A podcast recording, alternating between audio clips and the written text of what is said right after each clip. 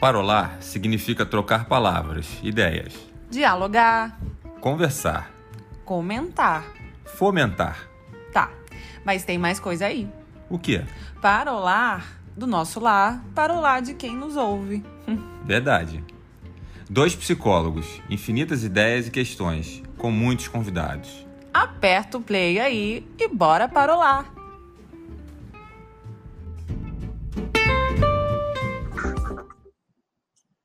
Olá, olá a todos. Boa tarde, muito boa tarde. Sabadão, 5 e 4 da tarde, 3 de abril. Hoje é um dia especial para a gente. Estamos muito felizes de receber esse convidado muito legal, um cara que a gente admira bastante. Na realidade, a nossa intenção era ter feito esse encontro presencialmente, é uma outra estética, é um outro formato, mas ao mesmo tempo as responsabilidades que o momento difícil né, nos impõe fizeram com que a gente remodelasse esse encontro, mas ao mesmo tempo isso não afeta em absolutamente nada a profundidade dos temas que a gente vai conversar, é, a forma como a gente vai debater coisas que dizem respeito a todos nós, muito embora muitas pessoas tenham receio de tocar, mas a gente não está aqui para isso não, a gente está aqui para conversar com gente inteligente, com gente que faz sentido, e o Jonathan é um cara que a gente admira demais. É, antes dele entrar aqui, ele já está aqui aguardando, vou fazer uma apresentação bem sucinta, mas não menos profunda. Né? O, o Jonathan é um historiador, mora aqui no Rio de Janeiro, carioca, mora em Realengo, Terra Boa. É um historiador, filósofo, professor, palestrante e escritor, é, produtor cultural. A gente vai falar sobre isso de maneira bem. Vai ser bem legal ouvir um pouco a experiência dele, que é fundador de um festival, de um movimento que se tornou grande e, atinge muitas pessoas e que a gente gosta muito. É, e, além disso, é um ativista é, do movimento negro, a palavra até é boa usar agora, porque depois eu vou perguntar para ele sobre isso. Também é uma palavra que causa uma certa controvérsia. Então, é disso tudo que a gente vai falar mais um pouco, deixa eu jogar ele aqui na tela. Muito bem-vindo, meu amigo Jonathan. Obrigado pela sua participação aqui com a gente. É um prazer, é uma honra. A gente sabe que você é muito concorrido e tirar o seu tempo aí para bater um papo com a gente, é, a gente fica feliz com isso. Eu que, eu que agradeço pelo convite. Eu sei que vai ser uma tarde maravilhosa. E filósofo é pela conta de vocês. O pessoal está jogando conta de filósofo na minha cabeça, mas eu sou um professor, sobretudo. Acho que é esse lugar que eu me vejo e que eu gosto de estar. Né? Então, para mim, vai ser uma alegria essa conversa. Obrigado pelo convite. Que é isso, a gente que agradece, Jonathan. É, bom, vamos então começar a redundância é, pelo princípio. Você até falou a questão do filósofo. É uma, uma, uma pergunta que eu queria te fazer para começar o bate-papo aqui, meu amigo. Por que história, né? Da onde que veio essa, esse, essa coisa de dentro de se tornar um historiador? A gente sabe que filosofia veio depois, é, é, e até é bom você trazer um pouco à tona essa história, mas por que um historiador? Que chamado foi esse na sua vida? Na verdade, na verdade, eu queria fazer filosofia. Aí eu fiquei com medo de morrer de fome e cair para história. Eu acho que história entra na minha vida pelo um tio que eu tenho, José Carlos, que era historiador e é e é uma e é uma das pessoas mais importantes da minha formação, porque ele é o primeiro que vai que vai me dar livros para ler e ficar no pé para que eu lesse e que vai me e que vai dar, dar voltas comigo pela cidade, né? Ele é o primeiro a me levar no teatro, ele é o primeiro a me levar para ver uma orquestra, ele é o primeiro a me levar no Jardim Botânico, nesses lugares fora assim de Realengo, porque eu acho uma, uma das uma das grandes sacanagens que a estrutura de poder faz, faz com a gente, a gente, a gente mora em periferia, é nos dar um horizonte de vida muito pequeno, né? Então a gente acaba achando que aqui que nosso que nosso bairro é a única é a única cidade, né? Então meu tio faz esse trabalho de ó, vamos dar uma volta, vamos almoçar, vamos ver como, como vamos ver como se vive fora da periferia e tá vendo aqui, para acessar esse tipo de vida é preciso é preciso estudar.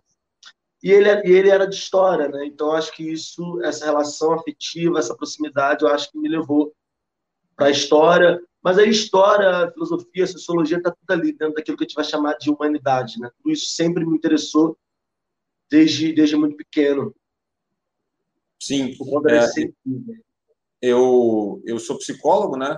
Formado pela UF, e lá no prédio que eu estudava, no campus de Gragoatá, em Niterói, é, chamava-se CHIF, né? Instituto de Ciências Humanas e Filosofia. E eu, é engraçado, porque você está falando isso, é, e a psicologia também, por ser uma ciência mais abrangente, que transita dentro do pensamento humano, é, as cadeiras de sociologia e filosofia, hoje, inclusive, eu estudo filosofia, é, sempre me interessaram bastante. Eu acho que essa, essa sua natureza de transitar sobre todas essas esses pensamentos também é muito legal. Eu já vi, já assisti muitas lives suas, vi muitas abordagens suas trazendo à tona também um pensamento filosófico com referências importantes que você sempre traz. Isso é muito bacana.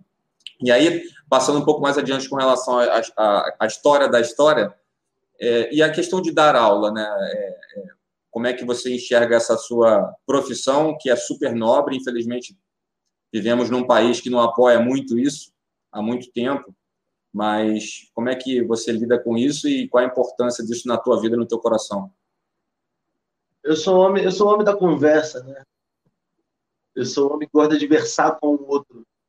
Esse é o significado dessa palavra conversa. E eu acho que a sala de aula é um caminho meio que natural, né, de quem faz história no Brasil. A outra opção seria trabalhar com pesquisa, trabalhar em instituições, trabalhar como historiador. Na UERJ também se chama de Instituto de Ciências Humanas e Filosofia, né? Tá tudo, tudo, tá tudo ali no mesmo corredor. Sim. E, e exercer a profissão de, de professor, para mim, é um espaço de, de, de privilégio, apesar de todas as dificuldades e de, de alegria, né? Que é esse lugar da troca mesmo. O Paulo Freire vai dizer que ninguém ensina ninguém, ninguém aprende sozinho. Educação é uma ação política. E, e, e a aula também é um espaço, é um espaço de criação, né? O professor, quando tem lá a matéria, eu sempre falo que quando eu consigo fazer isso, quando eu consigo pegar, que nem na semana passada, eu dei aula sobre Aristóteles, sobre a ética em Aristóteles, e a partir de Aristóteles eu conversei com a, com a garotada sobre a pandemia, né? Sobre como que a gente resolve um problema que só se dá, só se tem solução pela via da coletividade, pela via da responsabilidade. Então, eu trago a ideia de virtude Aristóteles, a ideia de ética Aristóteles para discutir pandemia. Quando a gente consegue fazer isso, isso não é fácil fazer, você pode pegar uma matéria da, da história, uma Revolução Francesa, e a partir dela discutir questões atuais, quando a gente consegue fazer isso, quando a gente consegue criar essa aula, é, é, é, é importante dizer que a aula é uma criação, né? A aula é uma criação que você, primeiro você faz sozinho, entre aspas, porque você está com os livros, você está tá com os autores e tal, mas que você faz faz em sala de aula junto com os alunos. Tal. A aula, a aula ela tem, ela tem vida própria, ela acontece. Eu acho que é isso que é a falta de tédio do ensinar. É isso que é a alegria do ensinar, é essa capacidade de criar mesmo em sala de aula junto com as pessoas, junto com os alunos. Tal. Qual a idade dos seus alunos? Do aula pré-vestibular. Então, tem desde 15 anos até 50 anos. É, já é uma galera que consegue também dialogar com mais profundidade, né? E, e, e acho que é um desafio gostoso para você que está ali estabelecendo, construindo essa troca, a priori, conceitualmente, depois na prática, na aula, e eu tenho certeza que você deve viver muito isso na, na pele, né? De, no dia a dia, você ser surpreendido com pensamentos que te desafiam também, e acho que isso é um grande barato de dar aula, né? É, é, é, é aí que está o fim do TED, né? O, o, o que, que é o TED? O que, que é o TED? O TED é você. Qual a diferença do TED para arte, né? O TED é você chegar, sei lá, numa estação de, uma estação de metrô, você chega, você já sabe que, que, que aquilo ali é um trem, você sabe a trajetória, todo dia isso se repete, está lá o trem, está lá a trajetória. Quando você pega o trem, por exemplo, e bota no museu, ou você pega o trem e bota numa tela, o trem deixa de ser trem e vira uma outra coisa, né? Vira, vira acontecimento, vira arte. E eu acho que eu acho que a sala de aula é o lugar em que, por conta de ter indivíduos ali, por conta dela acontecer com esses indivíduos, que ela se permite a arte, né? se permite sair do TED, se permite sair do trilho, se permite tirar daquele lugar que, que é o óbvio, sabe? Cada sala de aula é, uma, é, uma, é um encontro diferente. Eu posso dar a mesma aula no dia todo, o mesmo tema no dia todo, nunca vai ser a mesma aula, porque ela tem que reverberar, e reverbera, tem energia ali, sabe? tem presença ali. E essas presenças, é por isso que para mim é muito ruim dar aula nesse espaço que é o espaço virtual, para mim é muito ruim. Porque eu tenho muita dificuldade dessa, dessa falta dessa energia presencial, né? Porque isso molda a aula. Isso molda a aula. Sem dúvida. Você utilizou a questão do óbvio aí, e é, um, e é uma, uma expressão que a gente usa bastante aqui no nosso trabalho. É, eu, particularmente, eu até já, dei, já, já tive uma palestra que eu dava que tinha como título A Desconstrução do Óbvio. Inclusive, no próprio vídeo inicial da animaçãozinha que a gente passou, tá lá, dentro do óbvio sempre tem algo improvável. E, normalmente, quando alguém desconstrói o óbvio, é porque existem seres humanos que têm essa capacidade, né? E essa troca é muito rica, né? É muito rica. É, você, pegando um pouco aqui, entrando um pouco mais fundo na história aqui. Você, Jonathan, é, é uma pessoa que tem trazido há algum tempo é, textos, muitas pessoas, inclusive, te intitulam de poeta, né?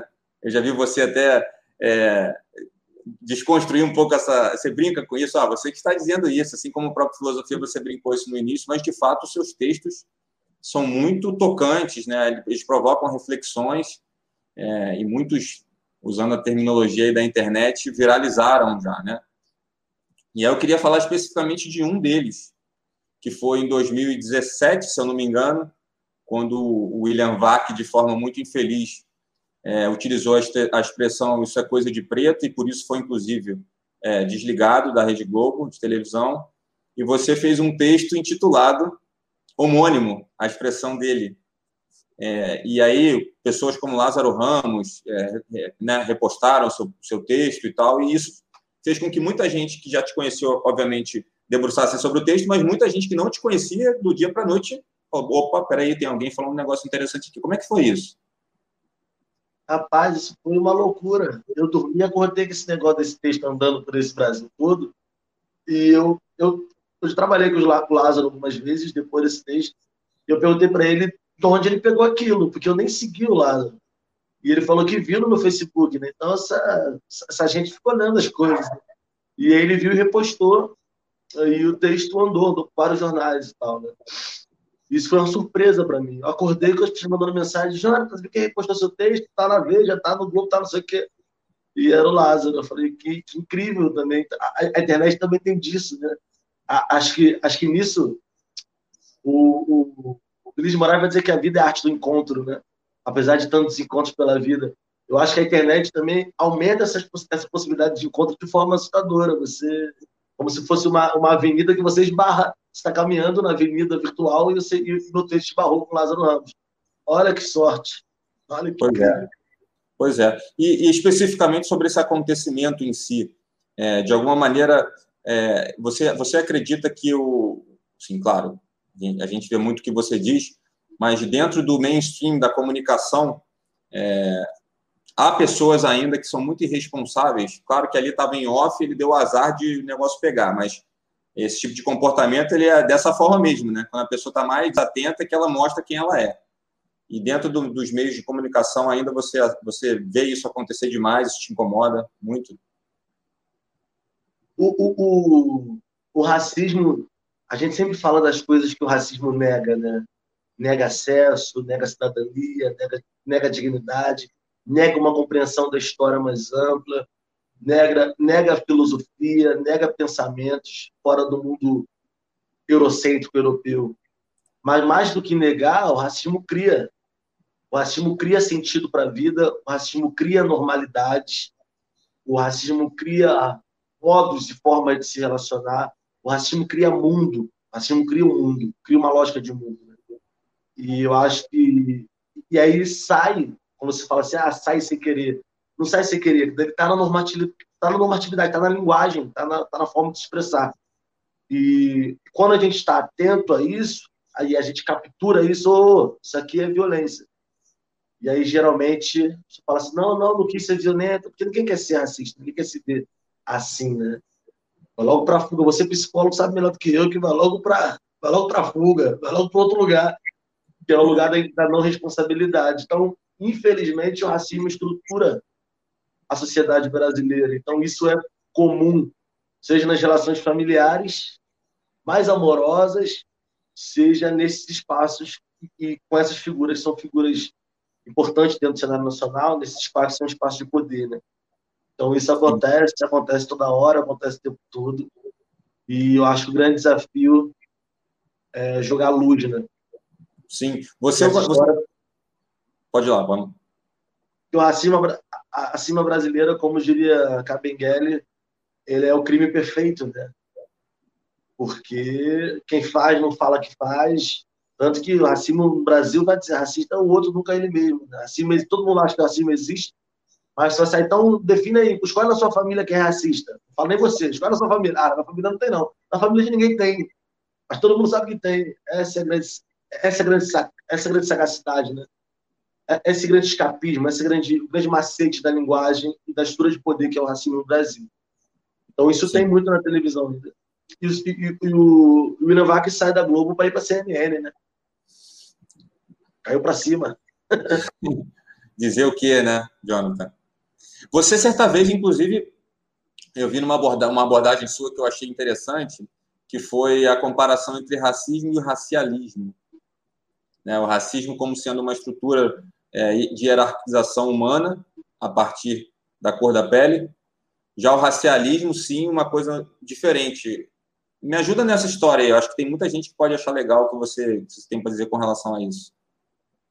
Isso é, essa, essa diferenciação que vai fazer o Todorov quando ele vai, ele vai trazer as discussões sobre o processo, as teorias, as teorias racistas do século XIX, né? eugenia, a teoria da divisão do mundo de raça, que vai dar no processo de recolonização, tudo isso. Ele vai, ele vai dizer que essas teorias são teorias racialistas. Para tentar, ele está criando um conceito para explicar melhor. E o racismo sendo, sendo essa, essa, essa prática mesmo social. Então, quando ele fala das teorias racistas do século XIX, ele chama de racialismo. Quando ele fala dessa, dessa relação concreta entre as pessoas, ele vai chamar de, de racismo, que são, que são é todo o processo de segregação. Eu sempre falo, né? O racismo é diferente do preconceito.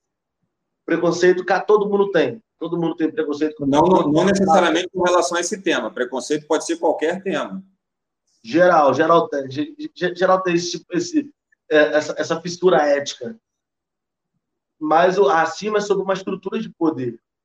Racismo é o que se precisou construir. O racismo, quando a gente fala do racismo no Ocidente, é o racismo antinegro. Então, racismo sempre brinco, né? O que é a Europa que não tem diamante, não tem ouro, não tem petróleo à? O que ela precisou fazer, sabe, para se construir contra a Europa? O que ela precisou fazer é essa grande estrutura que eu estou chamando de que a gente vai chamar de, de, de racismo. Né? Uma estrutura que avança a economia, avança a linguagem, avança a geografia, avança a história, avança a propaganda, avança a estrutura militar, avança modelos filosóficos. Então, racismo é alguma coisa que pega, que estrutura mesmo a sociedade ocidental. Carlos Mu vai falar isso num livro muito extraordinário chamado Raça, Racismo e Sociedade, em que ele vai, que, ele vai analisar o racismo antinegro na história humana e ele vai pegar três mil anos atrás para cá. Né? Então, é um, outro, é, um, é um tema muito mais complexo do que a gente que geralmente vai discutir racismo a partir do processo colonial e ele vai, ele vai perguntar o que acontece quando etnias diferentes se encontram na história do mundo. O que, que, que, que acontece quando africanos encontram asiáticos? Inclusive, eu sempre brinco que a Europa nem é continente, a Europa só é o norte da Ásia. Mas, brincadeiras à parte, o que, o que acontece, o, o Carlos vai perguntar, o que acontece quando, quando etnias diferentes se encontram? E aí, para tentar entender isso, ele vai pegar os textos mais antigos. Então, ele vai pegar, para entender isso, esse fenômeno na Ásia, ele vai pegar o Veda budista, o livro budista, e vai ver como que a cor, como que a cor é traduzida para a linguagem, é traduzida para o campo político e é traduzida para o campo do poder. E ele vai analisar isso na história da humanidade, né? porque os fenótipos, as aparências, existem desde sempre. Que tipo de, que tipo de e as disputas por território, por sobrevivência, existem desde sempre. Então, que tipos de, que tipo de arranjos nessas disputas tiveram o fenótipo como figura central, como mote organizador do pensamento e da prática? Acima é sobre isso. Então, acima é uma coisa muito, uma, muito mais complexa. Aí tem que fazer umas cinco horas dessa aí para discutir assim. É enxugar gelo, Jonathan? Oi? É enxugar gelo? Ou você entende que em algum momento a gente vai chegar no, numa equalização dessa história? Hum. Eu digo equalização de pensamento. É utopia, né? Às vezes eu acho que é. Mas eu, eu acho também que quando a gente estuda a história da humanidade, é, não existe, nunca existiu o não racismo ah, concretamente, sabe? Essa experiência, essa experiência de violência. E eu acho que eu acho que a gente precisa inventar, inventar esse mundo em que, em que as diferenças não sejam produtoras de violência de forma natural, sabe? Isso aí precisa ser inventado. Nunca só olhar para trás não tem, a gente precisa inventar. E aí eu estou extremamente consciente de como estrutura o poder, de como é a lógica do poder, de quem exerce poder não abdica de poder, sabe? Imagina, imagina já, já viu o leão diante do, de uma cabra falar assim, não, agora eu sou vegetariano, sou mais forte que você, mas agora eu não vou... A natureza, o poder se exerce. Mas eu acho também que a gente inventou uma coisa para além da natureza, que é a linguagem, que é a ética, que é a política. As Sei ideias, lá. as ideologias. É. O, na, na, raça humana, a gente, né, na espécie humana, a gente vê uma narrativa muito mais de, muitas vezes, um exercício de poder que vai para além da força. São as ideias, são os conceitos, o que, é, o que muitas vezes, inclusive, é até pior. Dói Sim. até mais. Agora, uma sociedade sem racismo seria uma, uma invenção extraordinária. E, e concordo com o Carlos Mu, é o maior desafio que a gente tem para o século XX, é tentar construir, o século XXI, tentar construir para o futuro, inclusive. Tentar construir uma, uma, um modelo de sociedade mais inteligente mesmo. Eu sempre, eu sempre falo isso, devo estar chato para quem me vê, toda hora eu falo isso. Eu sempre falo que eu defendo, que eu defendo a diversidade não por uma superioridade moral, é por malandragem mesmo. É porque eu fico imaginando um mundo só de Jonathan Raimundo, como esse mundo seria infinitamente pobre. As coisas que eu não sei são todas. As que eu sei são ínfimas. Você imagina, um mundo só de Jonathan Raimundo, não teria televisão, como você fizer televisão, não teria, sei lá, helicóptero, não teria Coronavac, não teria, não teria Butantan, não teria piano, não teria celular, imagina, não teria comidas, várias comidas gostosas e tal. Não teria vários tipos de música, não teria vários tipos de dança, não teria quadro, não teria, imagina, não teria, não teria tudo aquilo que faz a vida, a vida e o mundo interessante. Porque o mundo só de Jonathan Harmon seria muito, muito pobre. Então o mundo só é extraordinário, só é diverso, só, é, só tem um montão de coisa acontecendo, justamente porque existe o outro. E existe o outro na sua diferença, na sua igualdade, no que ele se aproxima de mim, na sua diferença absoluta, que o faz único, que o faz uma novidade, inclusive em seus defeitos e suas qualidades. É, é, esse outro é a possibilidade de infinitos outros que fez com que a gente, mesmo sendo uma espécie muito frágil, o bebê humano talvez seja o bebê dos animais mais frágeis, a gente conseguir construir algumas tecnologias que fez a gente estar tá por cima da carne seca quando a gente fala de reino animal. Então, a gente só conseguiu fazer isso por, conta da, da nossa absoluta diversidade. Então, pois é. O que eu acho curioso é que a diversidade incomode. Eu, eu, eu falo uma frase, é, em qualquer tipo de diversidade, tá? Diversidade de pensamento, de, de, de cor da pele, de, de, de, de gênero, de ideias. A diversidade de ideias, ela, ela muitas vezes incomoda. E eu faço, eu faço um comparativo interessante, que é a gente, quando chega numa janela e, e se depara com uma natureza exuberante, normalmente, podem não ser todas as pessoas, mas certamente a maioria esmagadora fala ou pensa: que diversidade maravilhosa da natureza. Essa diversidade dificilmente incomoda. E aí, quando a gente traz para o relacionamento humano, a diversidade incomoda. Ou seja, tem algo nesse meio do caminho que difere a diversidade, que é, só que nós somos parte da natureza da mesma maneira, a espécie humana. Então, isso, isso deixa claramente o incômodo da gente com o outro. Eu digo da gente como espécie humana. Ou seja, se a gente se incomoda com o que é diferente, tem algo que está dentro da gente que tem um problema. Medo. Medo. Angústia de, de, de é, sobrevivência, mas só que a, a, sobrevivência ela é muito relativa, né? Muito relativa. É, na maior parte das vezes eu entendo que a gente soma muito mais do que divide, né? Mas, Sim. infelizmente, a gente não vê isso por aí. Sim. E eu acho que, eu acho que a grande. Eu tenho, eu tenho muito, muito, muitas críticas ao, ao marxismo, materialismo histórico.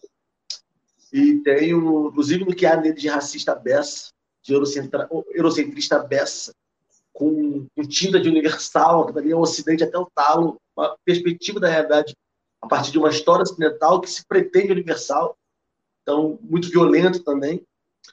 Mas há uma utopia ali, que é a utopia comunista. Qual a grande utopia comunista, né? Ao meu ver? É a ideia de que até, até a, a, até a grande invenção da indústria, o ser humano ainda estava muito mercê, né? muito mercê dos interpérios da natureza. Então, imagina, você tem uma plantação, vem uma, vem, sei lá, uma bactéria, não sei se bactéria que come, come as plantas, sei lá, vem um bichinho lá que come as plantas e lascou-se, fome, sabe? Você produzia, você produzia muito menos alimento do que gente tinha para comer, sabe? Hoje não, hoje a gente conseguiu criar tecnologia em que a gente produz muito comida. A gente está tá num país que, se você pegar um, um carro e sair do Rio de Janeiro para Bahia, o que tem espaço vazio é lixo, sabe? Lixo nas greves do garis, dos garis, tá ligado? Lixo à beça, foi aqui no Rio de Janeiro. Então a gente tem espaço à beça, a gente tem uma produção de alimento muito maior do que gente, a gente tem uma produção de riqueza absoluta. Então, essa, essas grandes invenções humanas que não existiam, a gente inventou, num período histórico, dá a ideia de que, que acho que é, que é a grande utopia do século XIX, né? A utopia, utopia do século XVIII XIX, que é a utopia do avanço da ciência, o avanço da, do saber, o avanço da, da razão e tal. Que é essa ideia de que, caraca, agora a gente consegue produzir muito mais comida, a gente consegue produzir muito mais roupa. Então, como que as pessoas morrem de frio? Como que as pessoas morrem de fome? Como que as pessoas morrem de sede? Como que as pessoas não estão em casa? Se a gente agora conseguiu produzir isso de forma, de forma até, até exagerada, né? Porque hoje a gente tem um desperdício de comida absoluto, desperdício. A gente tem pessoas morando em casas absurdamente grandes, vocês se perdem, já GPS para andar dentro de casa no mesmo tempo que tem gente sem casa. Né? Então, acho que a gente, essa é a grande utopia. E eu acho que nessa grande utopia a gente achou que a gente ia perder o medo, né? Ó, oh, imagina, você não vai ter medo da fome. E está aí, batendo na nossa porta. É, Todos os dias, né? E, e entrando, entrando, um pouco na, nas suas realizações, né? A gente tem muito papo aqui pela frente. Eu não estou com pressa, acredito que você também não. A gente ficou muito tempo combinando essa conversa, então vamos aproveitar. Você é cofundador do Wakanda em Madureira. Salve, salve, Madureira. Sou nascido em Madureira. Sou nascido em Madureira. Com muito Pô, orgulho. É uma boa. Você é cofundador, né? idealizador e cofundador do Wakanda em Madureira. Deixo, inclusive, espaço aberto aqui se você quiser trazer os nomes das pessoas que estão contigo nessa jornada, evidentemente. Mas o Wakanda em Madureira é um festival é, que começou como um grande encontro de, de, vamos colocar assim, de celebração do afeto afro, se você me permite, é a maneira como eu leio. E começou como o primeiro, o primeiro edição foi um, foi um piquenique, né? E o negócio foi crescendo, ganhando notoriedade. Como é que foi a concepção, Jonathan, desse grande festival e quais incômodos trouxeram vocês para esse lugar? Então, estou lá na internet, conhecendo pessoas incríveis, é, tendo afeto por essas pessoas, aprendendo muito com elas, mas essas relações estavam restritas ao, ao, Facebook e eu gosto de gente, né? Eu gosto de cheiro, gosto de abraço, gosto de toque, gosto de festa, gosto de muita gente. Eu costumo dizer que eu sou, eu sou legião, que eu sou uma multidão meu aniversário é 300 pessoas que vai, 400 pessoas que vai. Eu fecho rua, entendeu? É uma coisa louca. A minha família é muito grande, a gente corta de gente. E aí, a, a, aquela, aquelas relações restritas ao mundo virtual estavam me incomodando. Eu queria conhecer as pessoas. E dentro do movimento negro, a gente tem um, o, o hábito de se chamar de irmão e de irmã. E aí eu, e aí eu falei, meu Deus do céu, como que, como que é irmão se eu não sei o tom da voz, se eu não sei o cheiro, se eu não sei a textura da pele, nunca abracei. Então, vou tentar inventar alguma coisa para a gente se conhecer. E aí foi quando eu chego para Dandara Barbosa, que eu também não conhecia pessoalmente, mas já amava, e falei, Dandara, eu tô querendo fazer alguma coisa para a gente se encontrar e tal. E ela falou o quê? Eu falei, não faço ideia. E aí, e aí foi quando surgiu a ideia do piquenique, né? Porque aí garante comida, garante bebida, a meio caminho andado, né? E aí a gente faz um evento, um evento fechado, calhou de acontecer dois dias depois da morte da Marielle. Então estava todo muito, muito, muito afetado, muito triste. Então, o nosso encontro ela serviu para esse tipo de.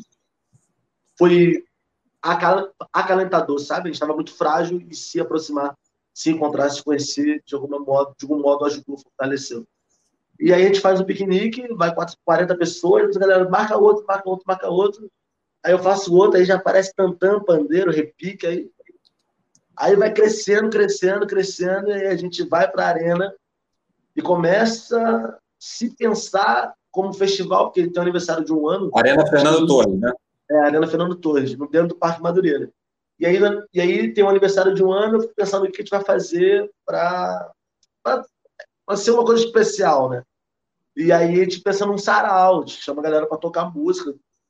Aí tem uma roda de jongo, tem, tem algumas apresentações e tal, a gente aluga um som maior. E tipo, prepara uma atividade para as crianças e tal.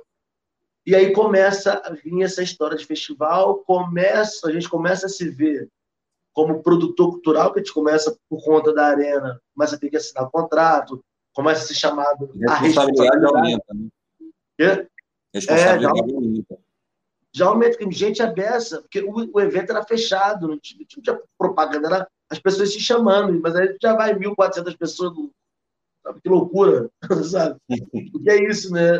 A gente teve uma ideia, a gente estava sentindo falta e só que as pessoas também estavam sentindo falta de se abraçar, de se ver. A gente criou alguma coisa e todo mundo foi, todo mundo foi, todo mundo divulgou, todo mundo abraçou.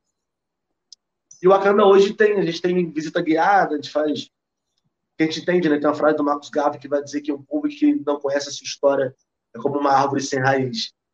E todas as histórias que se aprende na escola sobre a presença preta nesse território sempre é escravidão, sempre é pela via, pela via da, da falta de potência, pela via do sofrimento. Então, a gente, como historiador, teve a parceria da Luana Ferreira, que é quem faz as nossas visitas guiadas, e a gente passeia pela cidade, pela pequena é, África.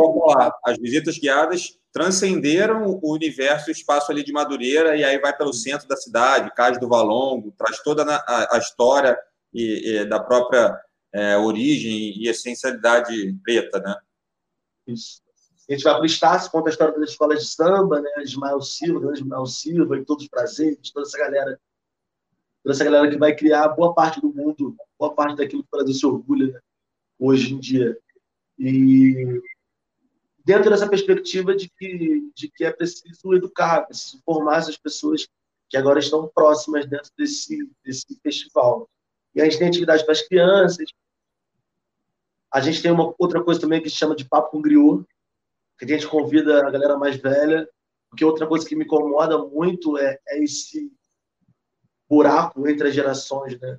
Na perspectiva civilizatória africana, é nos pés dos mais velhos que a gente detém o conhecimento é aí, é, é lá, é, é, é, é convido ali. E essa geração mais virtual, uma geração, sabe, mais lacradora, seja lá o que isso signifique, ou que significa várias coisas, talvez tenha perdido esse laço com essa geração da década de 80, de 90, que construiu o movimento negro unificado, construiu todas as grandes pautas, todos esses grandes resultados que a gente tem, apesar de, de tanta violência.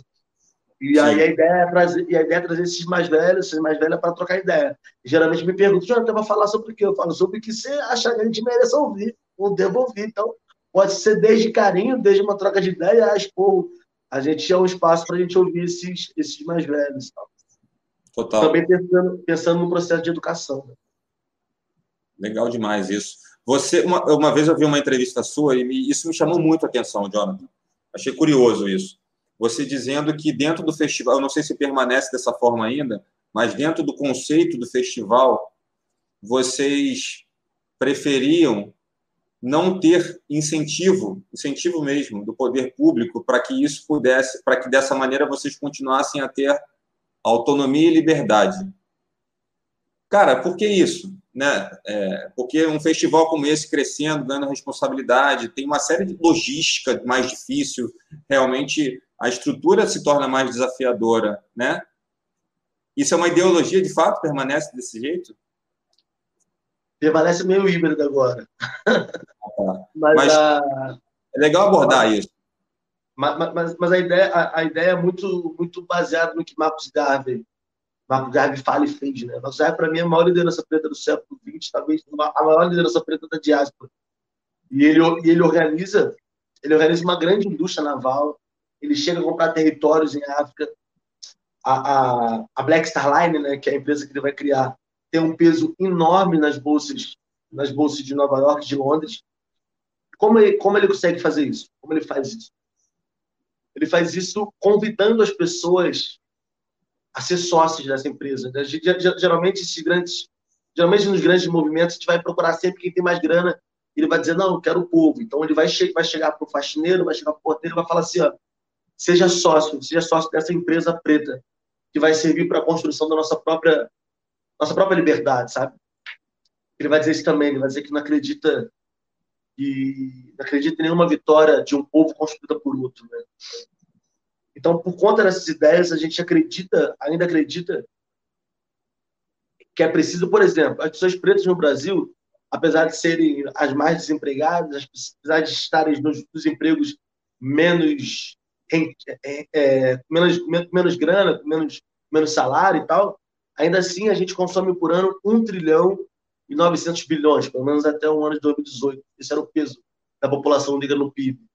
No Brasil, é, no Brasil é quase 60%. Isso. isso. E, e, e, As pessoas não têm ideia desse número, Jonathan. Você sabe disso, né? Exatamente. Quase 60% do Brasil. É, exatamente. E, e, aí a provocação, a provocação é por que a gente não constrói a nossa própria autonomia? Porque esse dinheiro não serve para a nossa própria autonomia. Um, dia, um, um, dinheiro judeu, por exemplo, dinheiro na mão do judeu, antes de sair da mão do, da comunidade judia, passa por 19 mãos. Um dinheiro que uma pessoa preta no Brasil recebe, em seis horas já, já foi. Então a ideia é como que a gente constrói, como que a gente constrói essa liberdade, está nessa autonomia, essa não dependência de um sistema que a gente sabe o que, que é, ele sabe para que ele foi feito, ele sabe que estrutura de poder ele, ele, ele, organiza, sabe? Historicamente no Brasil. Então essa, essa, essa é a nossa, a nossa utopia e esse é o fundamento do, do, do, nosso movimento, que a gente que a gente não constrói alguma coisa que, que seja independente dessas granas? Porque se a grana não vier, então acaba. E como construir alguma coisa que, que é provocativa dentro de uma estrutura racista, dependendo do dinheiro do, do, do racista? Como? Como? E é isso, porque esse, agora, como que se, esse é o grande desafio, sabe? Porque, porque ninguém dá grana, sabe? tem negócio de dar grana, é investimento. Investimento. Investimento. investimento. E essa condição de poder gera, acaba, se desdobram, é só olhar para o lado em, em silenciamentos, em, controle dessas organizações e tal. E a nossa ideia é ter autonomia, de fato, essa é a nossa pretensão. Nem sempre a gente consegue, mas esse é o caminho da gente construir, tentar construir autonomia, porque a gente não consegue ter nossas pequenas empresas, sabe? O Marcos Java era muito acusado pelos marxistas comunistas na época chamavam ele de, de, de, liberal e tal, porque ele falava isso, não, tem que ter, tem que ter as, suas, as suas próprias empresas, sabe? Claro que a gente entende que isso no mundo capitalista, no mundo do Estado, no mundo da macroeconomia, é complicado a beça. Mas dá para ter, dá te fazer uma, uma padaria, dá para te fazer uma, uma becearia, dá para te fazer uma gráfica, sabe? A gente, a gente, você pega, pega a presença asiática no, no Brasil no Rio de Janeiro, por exemplo. Os caras dominam o comércio, sei lá, da, pastela, da pastelaria, da alimentação, contratam primeiro eles mesmos. Você chega, chega numa pastelaria chinesa, tá lá o símbolo, asiático, tá lá o símbolo. Eu, desculpe, perdoe minha ignorância, não, vou saber identificar quando é China, quando é Japão, ou seja, assim é foda também. E aí, mas enfim, mas tá lá os símbolos, tá lá os símbolos da cultura, eles se contratam primeiro, eles falam, inclusive, entre eles na língua deles e tal. E, e, a gente não pode fazer isso, a gente não pode ter essa pretensão. E aí, quando a gente, quando a gente vai consumir, esse dinheiro volta, retorna para essa grande estrutura, para esse grande outro, né? para essa para um outro povo, sabe? Como fazer com que esse dinheiro do nosso povo sirva à nossa própria emancipação. E aí, como a gente conseguiu fazer isso? Como a gente faz isso no Acana? A gente faz isso cobrando um preço de colaboração. Você vai na cana, você dá tudo que a cana faz. Você não precisa dar nada, ninguém vai te cobrar nada, você dá quanto você puder. E com esse dinheiro, que te aluga cadeira, que te aluga negócio e tal. E a gente vem, no Acana você pode levar cerveja, você pode levar comida, mas a gente tem nossas barracas. No Acana a gente, contra, a gente faz uma parceria com os empreendedores, então vai ter as barraquinhas, cada um paga 90, 90 reais, com 30 te aluga a barraca, sobra 60 que a gente reinveste no Wakanda e tal. Agora, isso, isso por conta, inclusive, das, das nossas mentalidades, isso tem um limite, né? Eu acho que esse é o grande desafio que, encontra, que o Wakanda se encontra.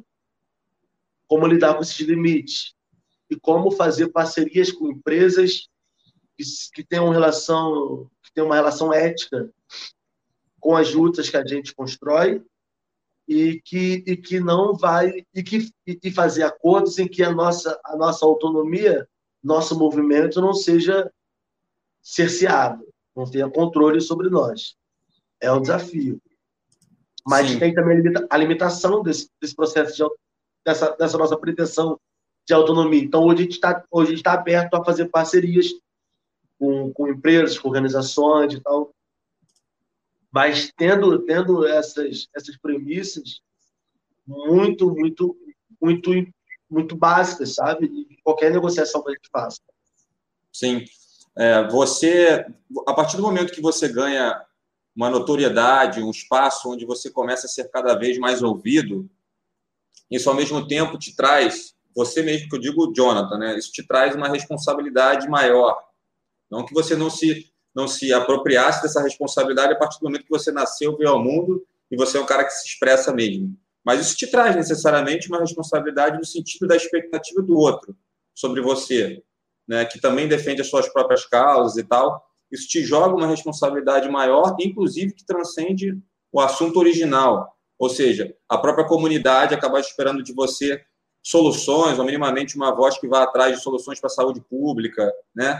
é, e eu sei que você se engaja muito sobre isso também, ao combate à fome também. Eu tenho visto todas as causas que você tem liderado ao longo da pandemia para que possa angariar recursos, as pessoas possam fazer doações e tal.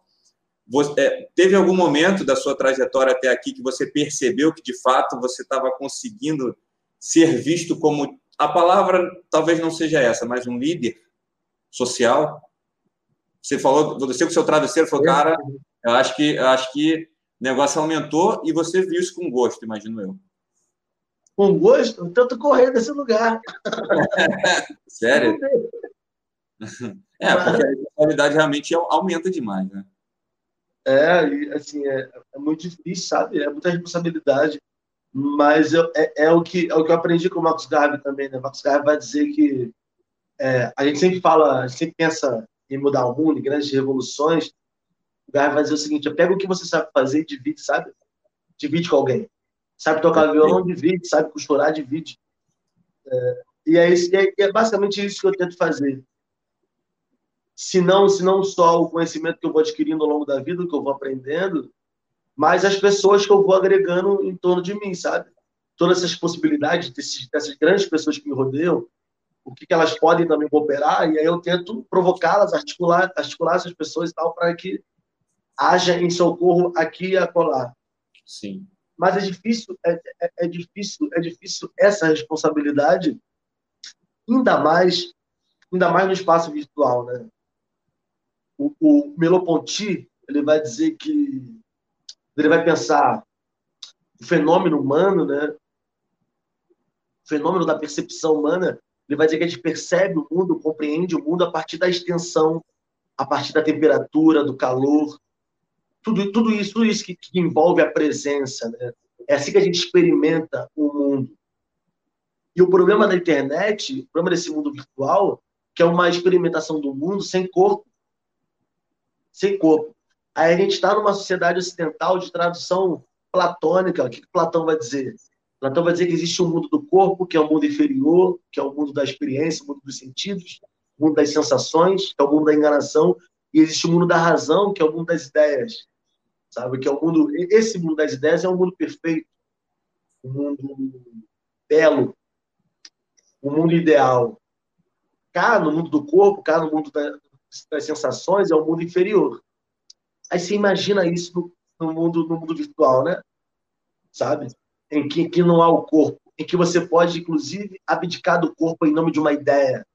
Então, existe o corpo real, cheio de, cheio de, cheio de cratera, cheio de marquinha, e existe o corpo da internet, que é o corpo cheio de Photoshop, cheio de, cheio de filtro, cheio de ideal, porque todo mundo sabe o que é o ideal do corpo desejável.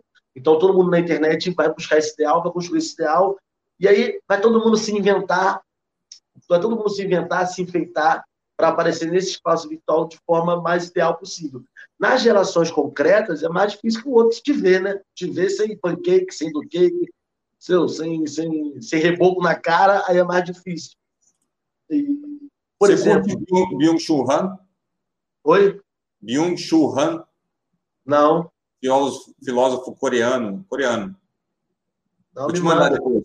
Pô, é demais. Ele tem alguns livros, Sociedade do Cansaço, é demais, tem muito a ver com o que você está dizendo, que é, tem a, a, a, filosofia do é, psicopoder também, é, acho que é isso, posso estar enganado com o título. Tem todos eles, depois eu vou te indicar.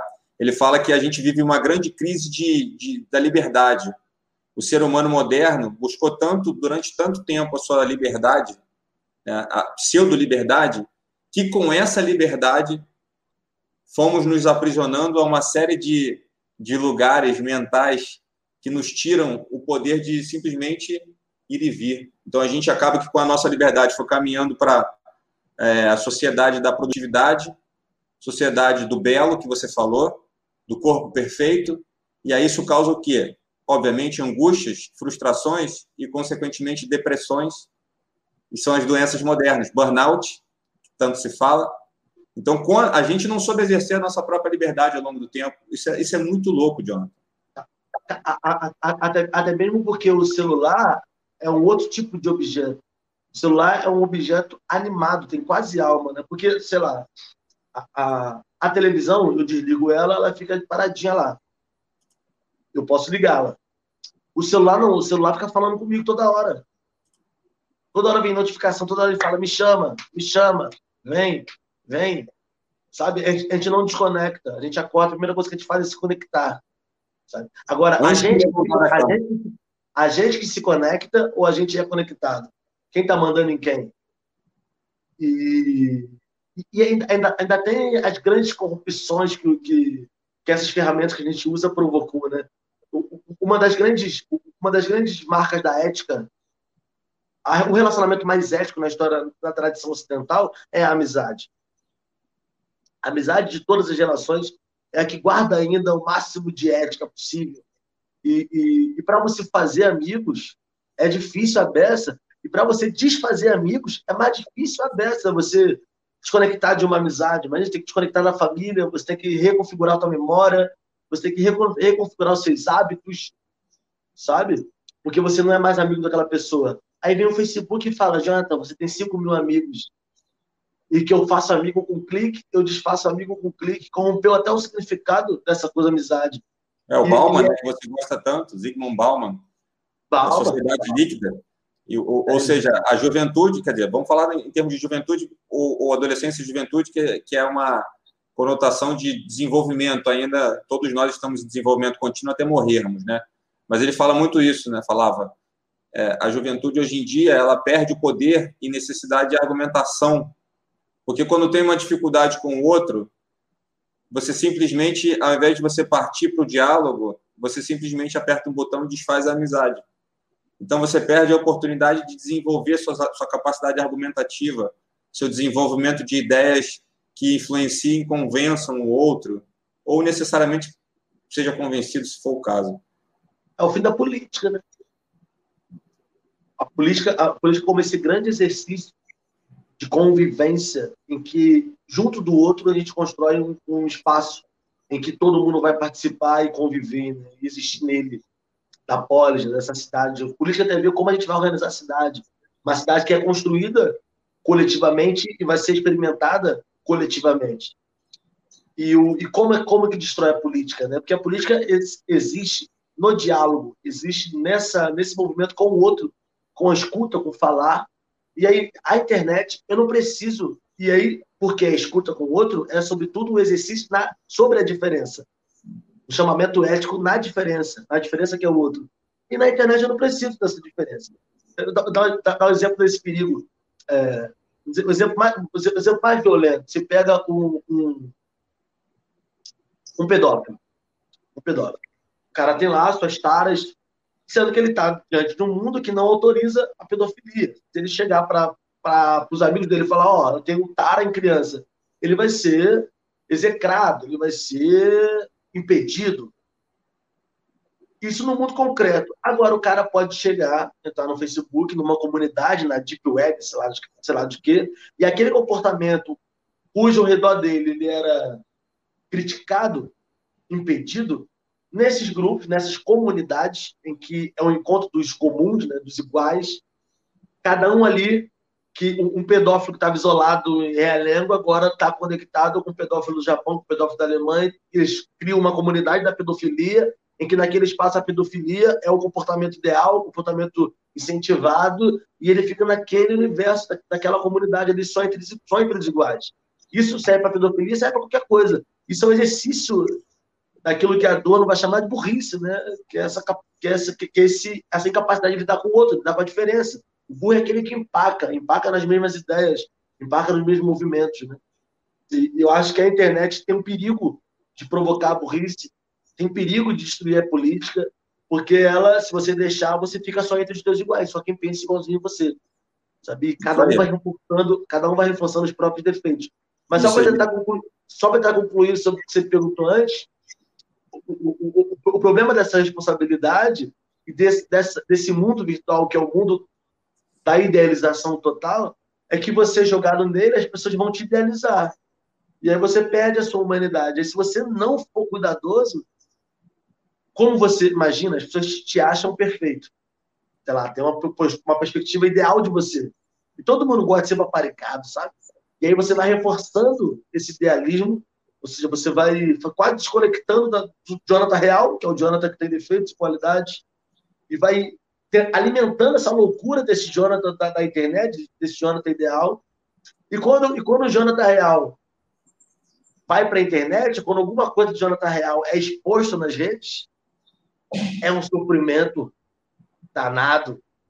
Porque como que você vai carregar essas expectativas, né? Então, eu acho que, eu acho que ser, ser chamado à responsabilidade, servir como uma espécie de liderança, já é difícil, né? Porque isso dá muita demanda, dá muita responsabilidade. Isso tudo dentro dessa loucura da virtualidade, sabe? Aí é loucura. Como que você vai dar conta dessas expectativas? Maluquice.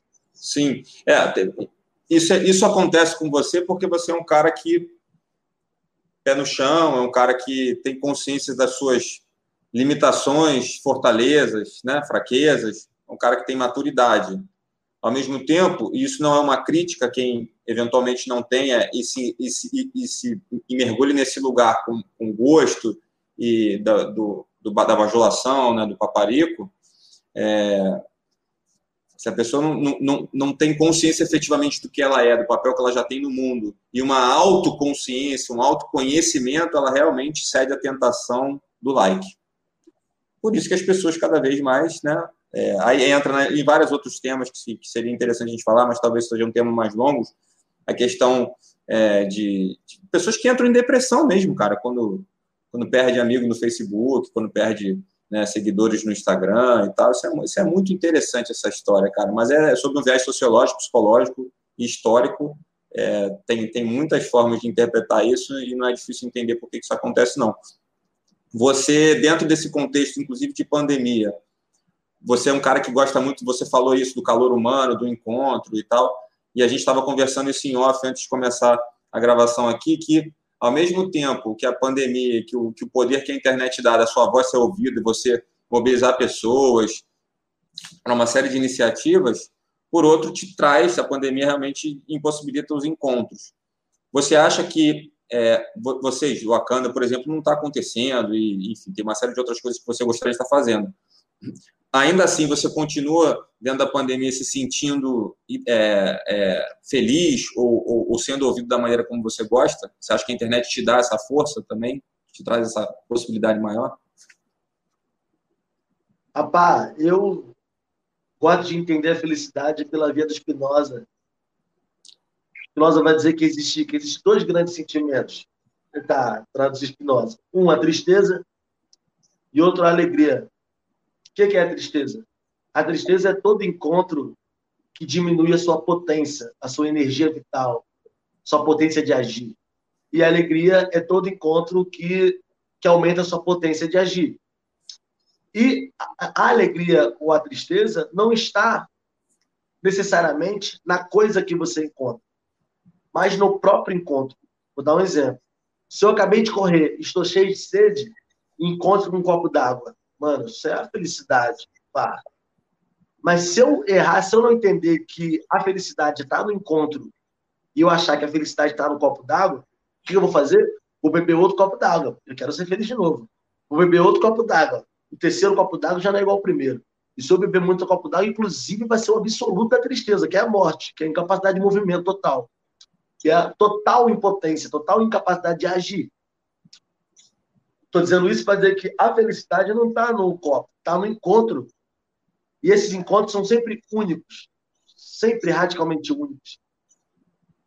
Isso quer dizer que na pandemia eu tive vários encontros que aumentaram a minha potência de agir. Vários e vários encontros também que me deixaram mais triste, mais, mais broxa mesmo. Em muitos momentos, essa situação da pandemia me dá, dá brochura. Outros eu posso ter a, alegria de te encontrar, de te conhecer e, aprender com você. E essa, e essa troca, essa conversa me energiza, me deixa potente, me dá alegria. Então, eu acho que, eu acho que é um mundo é um mundo desafiador, mas quando que o mundo não é desafiador? Como? Eu sou um homem preto pobre, mora na cidade do Rio de Janeiro, numa favela. Então, meu Deus do céu, não tinha vírus, mas tinha um montão de coisa que fazia com que sair à rua fosse e é um risco. E é um risco. Então, então risco é próprio da vida, sabe? E essas, essas, essas impossibilidades que o coronavírus nos dá, enfim, é horrível. Mas talvez seja também, talvez gere também encontros maravilhosos. Eu tive, eu tenho, estou tendo muitos encontros maravilhosos essa pandemia. Olha que loucura! Em fevereiro do ano passado, no Carnaval, eu tinha 3.900 seguidores. Pensando no rolê de seguidores, aí eu vou pro Carnaval com uma amiga minha, a amiga minha fala assim, Jonathan, quantos seguidores você tem? Ela, ah, ele, eu falei, ela, cara, tá maluco, tem que escrever mais, cara, faz vídeo. Eu falei, eu tenho muita preguiça. Eu falei, ah, meu Deus do céu, eu não gosto de internet, não. A pandemia me transformou até nesse negócio aí, ó, tal de influência, tal desse negócio. é, a gente se conheceu dessa forma, né? É, em, um ano, em, um ano eu, eu me conecto, entre aspas, com 24 mil pessoas. Meus textos ganham, ganham dimensão, ganham visibilidade. Eu consigo trabalhar, consigo ter, consigo ter. Imagina, a, a internet me fez conhecer o Lázaro.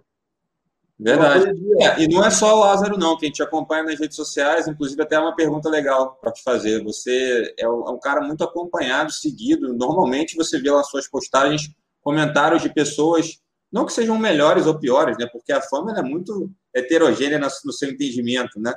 Mas pessoas que têm muita expressão e voz, lugar de fala, né? Relevante. E que te acompanha, te segue, comenta nas suas fotos e tal. É, é, é curioso isso, né, cara? Loucura. Loucura você tá, tá lá e tá Elza Soares comentar, Elza Soares me manda mensagem. Elza Soares, cara, que loucura. Eu print e chamo minha mãe. Mãe, aqui, Elza Soares nem me marcou aqui no negócio.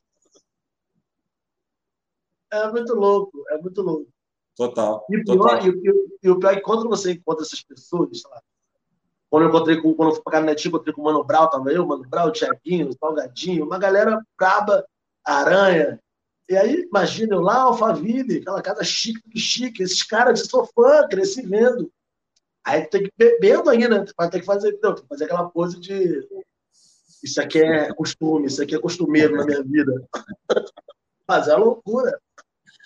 É, é um movimento interessante. Ao mesmo tempo, a internet, quando ela encontra com ideias boas, a internet quando se encontra com pessoas que têm uma mentalidade aberta, um discurso inteligente, como é o seu caso, você fala de causas, causas muito duras, causas difíceis, causas que normalmente provocam confronto, mas você usa a sua sensibilidade.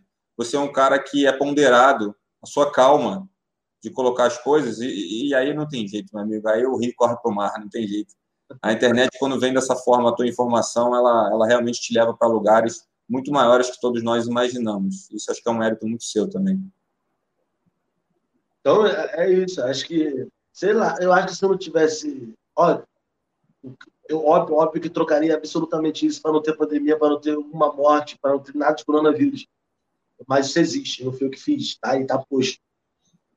Mas eu acho que a, a, essa, essa, essa parada que todo mundo fez ficou em casa, gerou esse boom na, nas minhas redes, que gerou trabalhos incríveis que eu nunca imaginei. Eu nunca imaginei roteirizar um clipe para Elza Soares e, e Rebeca, sabe? Olha que, que, que, coisa louca, coisa, que surpresa, que, que presente, sabe? Da vida para mim. Então, assim, é, mesmo ponto que há, essa, há, há todas essas tristezas, assim, essas impossibilidades, a vida, a vida ela também permite, se você tentar construir, tentar inventar, Nietzsche, o Nietzsche vai dizer que a gente tem a arte para não morrer da verdade, né? E eu sou com ele. Às, é às, vezes, às vezes a verdade é dura, então a gente precisa criar, precisa inventar.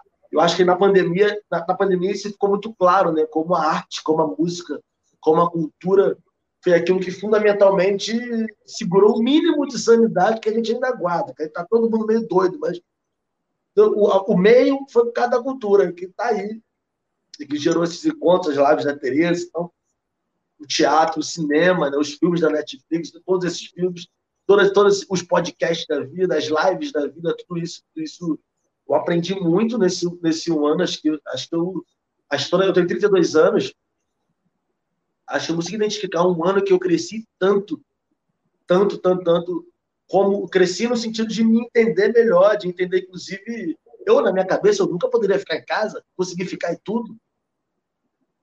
Imagina, prisão domiciliar. Ficarei com certa sanidade. Aliás, só um adendo aqui importante que você me deu a oportunidade de lembrar. É, a gente, o nosso canal da Palafita, a gente tem em parceria com o Parolar Podcast.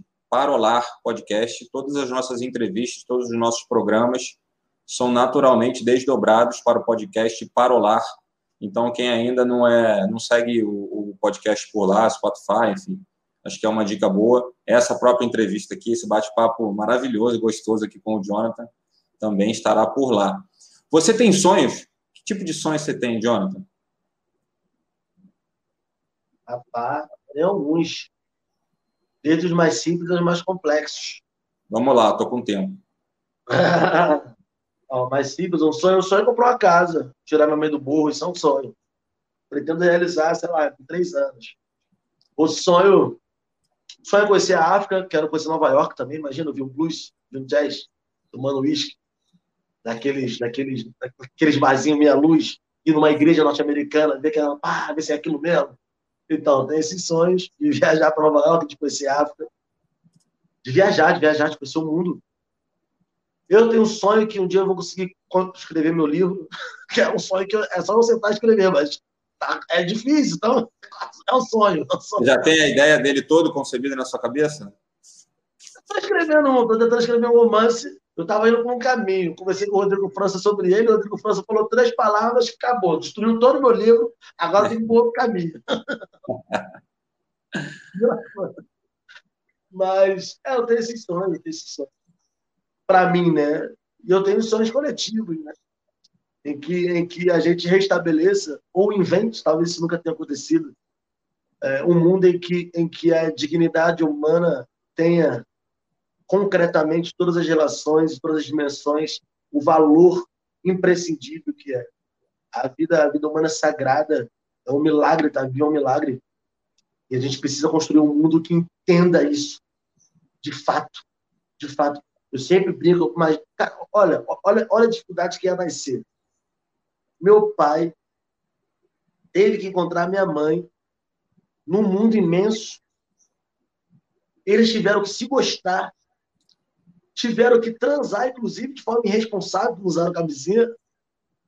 Minha mãe tinha 18 anos, meu pai 28. Eles tinham que ser irresponsáveis, inclusive. E aí, milhões de milhões de milhões de milhões de possibilidades de seres no rolê. Eu ganhar essa parada, chegar na frente do bagulho, entrar na barriga, nascer. Se meu pai tivesse com preguiça, tivesse dado uma gaganeira dele no dia, era outro que vinha, não era eu. Olha a quantidade de coisas que tem acontecendo. Improbabilidade, né? Quantidade de improbabilidades que acabaram se concretizando. Para a gente estar tá aqui, como que isso não é um milagre? Como que isso não é extraordinário? Excelente perspectiva. Isso é extraordinário. Então, imagina, um acontecimento desse tem que ser cuidado. Um acontecimento que é a vida de cada um precisa ser cuidado. Que não é acaso na minha cabeça. Na minha cabeça, a natureza não desperdiça.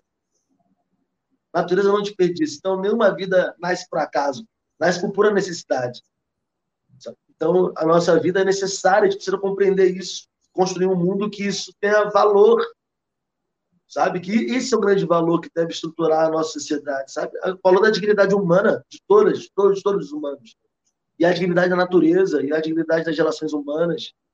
Acho que essa, esse, é, esse é, o, é o meu grande sonho, essa é a minha grande utopia. E é o mundo que eu tento construir. Espetacular, Jonathan. Espetacular. Eu acho que essa resposta sua, ainda que eu tivesse outras perguntas por aqui, eu tenho as anotações aqui, mas eu realmente vou me negar a atrapalhar esse desfecho dessa conversa é, com essa resposta que você deu, porque ela realmente é inspiradora. Eu compactuo, até trazendo um adendo de um dos sonhos que você trouxe, eu tive a sorte de ir à África duas vezes. Eu estive em Angola, em Luanda e também na África do Sul. É uma experiência transformadora. Eu fui há bastante tempo atrás, em 2009, é, quando, se você for pensar, a Guerra Civil de Angola acabou em 2002, durou 27 anos, né, de 75 a 2002. Era pouco tempo depois, sete anos somente depois, né? Então, realmente foi uma experiência muito interessante de observar aquele ambiente recém-saído de uma guerra civil, onde, inclusive, eu era estimulado, né, branquinho do jeito que eu sou, olho verde, a não sair sozinho, né, e, e entendi aquele contexto ali, existia todo um contexto ali social histórico, então andava sempre acompanhado e tal. É, mas certamente você, nessa trajetória sua, é, que você vem, vem, construindo, você vai ter muita oportunidade. Quem sabe a gente, inclusive, não faz isso juntos, porque eu tenho muito sonho de voltar, cara. A África, a África é um lugar que eu sou, eu sou bisneto, né? De, de africano, então, quer dizer, então, isso é uma coisa que mexe, mexe muito comigo. É, e eu fico muito feliz, cara, de ter a sua presença aqui. A gente realmente é, tinha certeza que essa conversa ia ser muito engrandecedora. Você tem uma energia diferente, você é um cara diferente. Você é um cara que, como eu disse, consegue tocar em, em assuntos de uma maneira, assuntos densos e tensos, de uma maneira muito inteligente, de uma maneira leve, cara, que, que é fácil de degustar. Você sabe disso. A própria filosofia, a história, ela é muito complexa, né? são assuntos muito complexos que perpassam por vários temas ao mesmo tempo, várias reflexões, é, e, e, você consegue, acho que isso é da tua natureza mesmo. É, e, pô, cara, muito, muito obrigado. Você é um cara que a gente quer, quer caminhar juntos. O que você puder contar com a gente, pode contar. É, vamos em frente nessa jornada. A Palafita realmente se sente lisonjeada com esse tempo que você passou com a gente. Cara. Então, já quero contar com um churrasco para tomar uma, trocar ideia. Sim, sim com certeza. Deus se abraçar, porque é sobre isso. Sabe? Eu acho que, eu acho que esse momento também ensina para a gente como a vida humana é sagrada e como ela é frágil também, né? A gente precisa dizer como o outro é importante, como a vida é importante, como o encontro é importante. E, e como isso é bonito, sabe? A vida deve ser arte do encontro mesmo, e, e esse encontro você me deixou mais vivo. Obrigado. Obrigado por esse convite para mim foi uma alegria. E a gente volta outras vezes também. Pode chamar. Não, isso aí, isso aí foi só o primeiro, cara. Isso aí foi só o primeiro. A gente, como eu falei dentro dessa conversa, teve uma hora que eu falei a diferença, ela não precisa ser é, tolerada. A, a diferença tem que ser desejada. Ela tem que ser provocada. Tem muita gente que diz assim: ah, eu trabalho numa empresa que tolera as diferenças, aceita as diferenças. Ah, eu conheço fulano, pô, o cara é super cabeça aberta, ele aceita bem as diferenças. Que aceita, amigo. Aceitar a diferença, como se alguém tivesse que convencer. Você tem que provocar a diferença, você tem que colidir, você tem que encontrar, colidir as diferenças, porque dessa, desse encontro é que surge algo maior do que as individualidades. Transcende as individualidades, esse encontro, esse grande encontro. E você faz muito bem isso com as pessoas que você também é, caminha juntos. Volta e meia eu vejo os seus vídeos lá. Aí, pessoal que gosta muito de você, tem que colocar esse comentário aqui. Jonathan maravilhoso, cerveja. Não, olha a pretensão, olha a pretensão. a diferença, o outro, existe. O outro está lá, existe. A diferença existe. Tu vê a diferença? Está lá, existe. Quem tem que ser muito pretencioso, muito arrogante para achar que o que existe precisa da tua autorização. Olha que loucura! É muito louco isso. Eu, eu fico olhando. Não, que eu não aceito. Meu Deus, aceitar o quê? Meu Deus! Que loucura! Cara, isso é louco demais, velho. Isso aí é muito maluco. Isso é muito maluco. Isso aí me deixa. É como exatamente o que você falou. Me deixa doido essa coisa de aceitar a diferença. Ah, fulano aceita bem as diferenças. Cara, como aceitar? Que palavra é essa, aceitar? Vamos, vamos tentar entender essas entrelinhas aí. Aceitar a diferença, o que, que significa aceitar a diferença? Tá alguém convencendo? É natural, você falou, existe, já é. Já é assim. Né? A diversidade, ela faz parte da nossa natureza. Todos, na verdade, são 7 bilhões, na verdade, está chegando a 8 bilhões diferentes, cara. Entendeu? Até os gêmeos são diferentes, até os trigêmeos são diferentes. Né? Então, essa sensibilidade parece, né, parece óbvio dizer isso, mas infelizmente a gente ainda convive num mundo. 2021 acho que já tivemos tempo, infelizmente fomos mal sucedidos enquanto espécie humana até esse momento. Cara, isso não deveria ser mais discussão, cara. Sabe? É, é meio, meio maluco falar isso, mas assim, como disse antes, a, a gente persiste, a gente vai, vai em frente é, e, e, vai batalhando, porque a felicidade da batalha também, também é enobrecedora, né? A jornada. A jornada também é enobrecedora. E não tem problema, se tiver que lutar, a gente luta por esses ideais, por esses assuntos aí que a gente está conversando aqui. É isso, a gente luta por amor. É. Por entender, por entender como, como a nossa vida é sagrada, como a vida do outro é sagrada. A gente não tem muita escolha, né? A não ser lutar para o mundo que entenda isso e que exerça isso e, obviamente, lutar por esse mundo que vai ter isso é lutar contra o mundo que não tem isso. Então, a gente ama a vida. A gente está vivo. Eu acho que a gente precisa saber, gente, ó, tá todo mundo aqui vivo, apesar dos pesares, a gente ainda está aqui. A gente ainda está aqui. A gente ainda está aqui. Então, a gente ainda está aqui, a gente ainda pode fazer um montão de coisa. Vamos fazer. Vamos ser. Excelente, cara. É só botar aqui o pessoal está interagindo bastante aqui hoje. Então, Jonathan, cara, mais uma vez, muito obrigado pelo seu tempo. Vamos em frente juntos na jornada. Tenho certeza absoluta que a gente vai construir muita coisa junto ainda, cara. Vamos, vamos, vamos estar juntos na jornada aí. Valeu demais. Vamos fazer outros, certamente em breve aí. Vamos sim, vamos sim. Beijo, beijo. Beijo em todos aí. Se cuidem, fiquem bem. Tamo junto. Valeu demais, parceiro. Fica com Deus aí. Vamos em frente. Já já essa loucura acaba. E a gente se encontra.